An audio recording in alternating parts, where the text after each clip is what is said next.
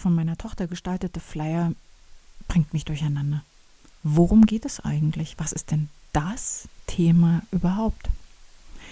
Ich gucke da drauf und ich finde eine große, ganz zarte Schrift, Überschrift. Ich finde eine kleinere, ganz fette Überschrift.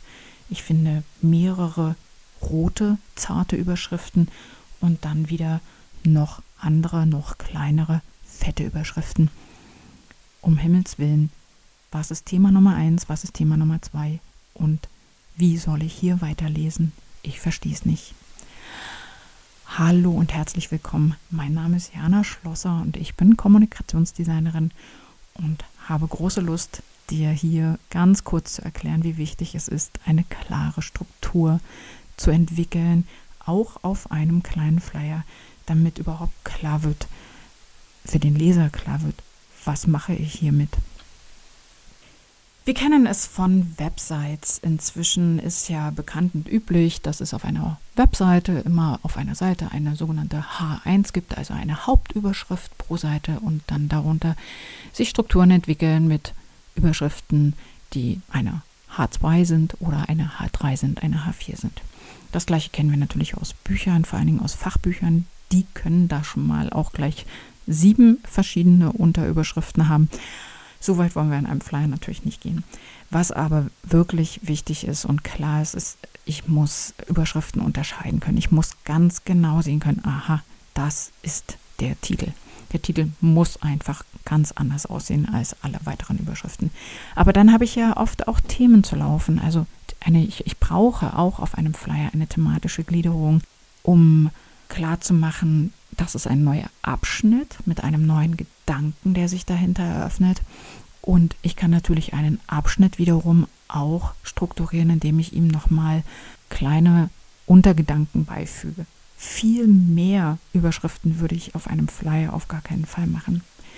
Du gestaltest dir also sozusagen als allererstes eine Überschrift für den Titel und diese Form der Überschrift darf auf einem Flyer kein zweites Mal vorkommen, damit auch wirklich klar ist, ah, das ist die Überschrift, das ist das Thema, darum geht's.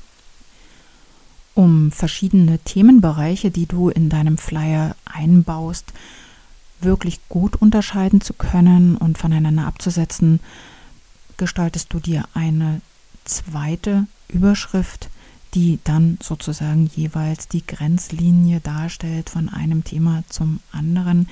Die sollte natürlich, diese Überschrift sollte natürlich kleiner in der Hierarchie sein als der Titel sollte aber immer noch groß genug und deutlich genug sein, um eben zu zeigen, aha, hier, das ist das Thema, das ist das Thema.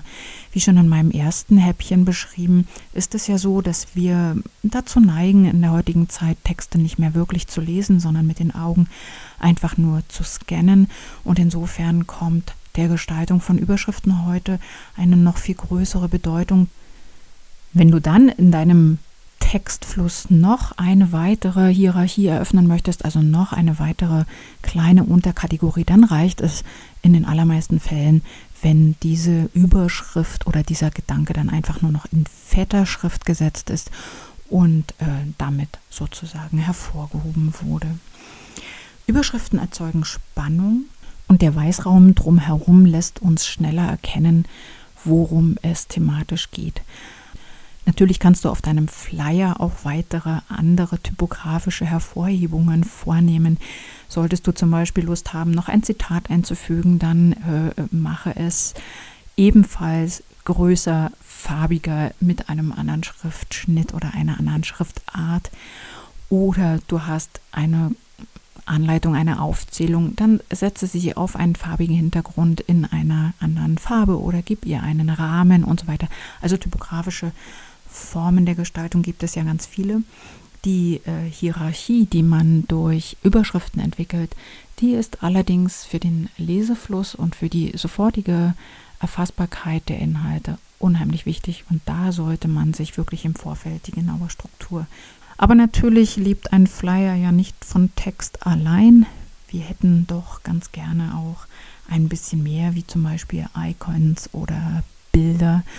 Und wo du Icons finden kannst, ohne dass du dich jetzt selbst hinsetzen musst und anfängst dir da irgendwas zusammenzubasteln oder zu zeichnen, das verrate ich dir im nächsten Happen.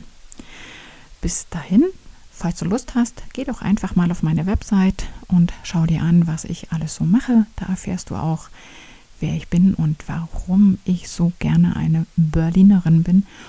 Und ja, dann bis zum nächsten Happen. Sei neugierig, deine Jana.